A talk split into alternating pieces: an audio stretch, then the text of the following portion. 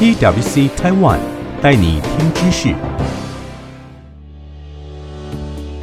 PwC Taiwan 连续第十年依据 PwC Global 规范与调查方法，在二零二零年十月至十二月进行台湾企业领袖量化问卷调查及质性深度访谈，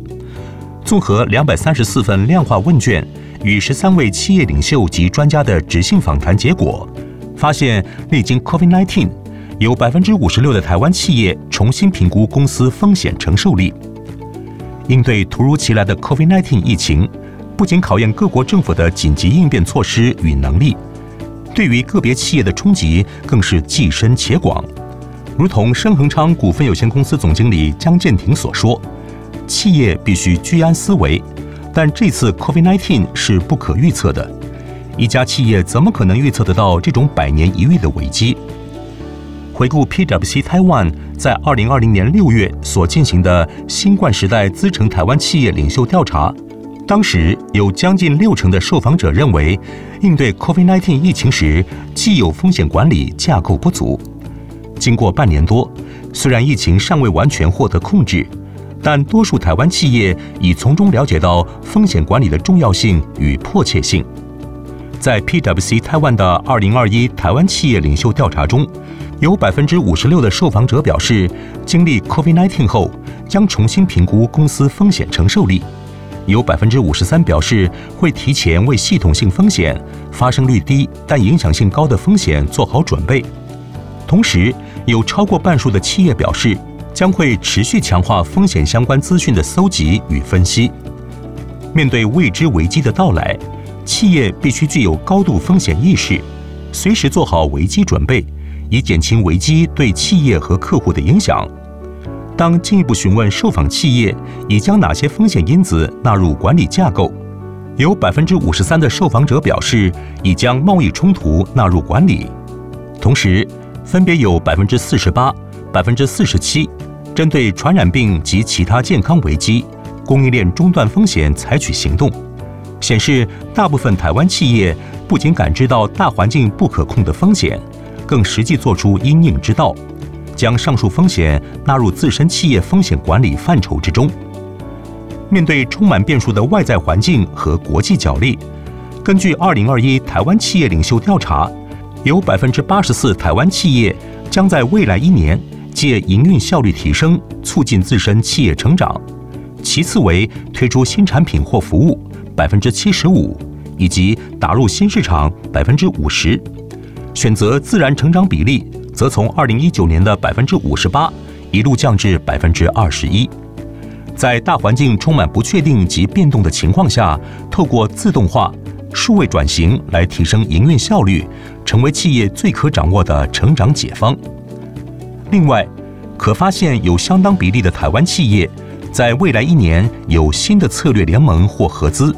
新的并购或出售业务的计划。若进一步询问企业主并购的主要动机，有百分之七十八希望借此扩大或多样化公司产品组合与服务。百分之六十九希望借此获取技术、人才或业务流程等。若将受访者年纪与该题结果进行交叉分析，可发现四十岁以下受访者有更高比例计划采取新的策略联盟或合资，与新创家或新创企业合作，甚至也较整体更愿意考虑出售部分业务，显示新世代企业领袖似乎更愿意张开双臂。寻求与同业或异业策略联盟，亦或聚焦主力业务，以及加大与新创企业或创业家的合作力道。在中美从贸易战全面走入科技战的背景下，全球企业无不积极透过合纵连横来降低经营风险。加上过去一年各国实施货币宽松政策，提供大量低成本的流动资金。让二零二零年下半全球并购交易急速回温，在竞争最为激烈的半导体及科技产业尤其如此。光在二零二零年下半，接连有 NVIDIA 投入四百亿美元，计划向日本软银集团取得 ARM 的股票；超维半导体宣布斥资三百五十亿美元收购赛灵思；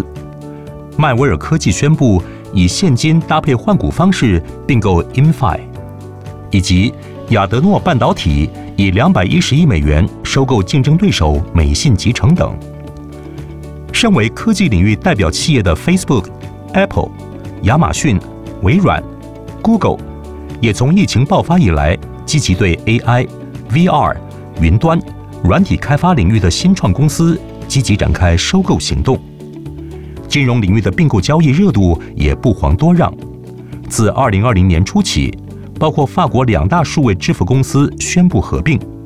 ，Morgan Stanley 收购线上券商 eTrade，报税软体大亨 Intuit 并购信用评分公司 Credit Karma。在二零二零年末，台湾的富邦金也宣布以每股十三元价格收购日盛金在外流通股权，预估金额将超过新台币四百九十亿元。这些并购案例显示，COVID-19 疫情虽加速企业淘汰赛，却也提供难能可贵的并购契机。根据 PwC 的全球并购产业趋势，PwC 相信，当企业企图修复营运损失，并对业务进行再思考与重新配置时，并购将会是营运复苏的基石。台湾经济研究院院长张建一指出，现在是台湾企业进行全球化布局的最好时机。因为 COVID-19 让台湾的国际能见度显著提高，加上境内资金充裕，新台币升值，可看到像工具机大厂上银近来积极到欧洲、日本、美国等地设厂或并购公司，借此掌握关键技术。素有并购天王之称的鹏程科技股份有限公司董事长卢明光也呼吁，台湾企业应该利用这次的机会，善用台湾很便宜的钱。积极并购国外龙头企业，让台湾企业进一步变成国际龙头企业。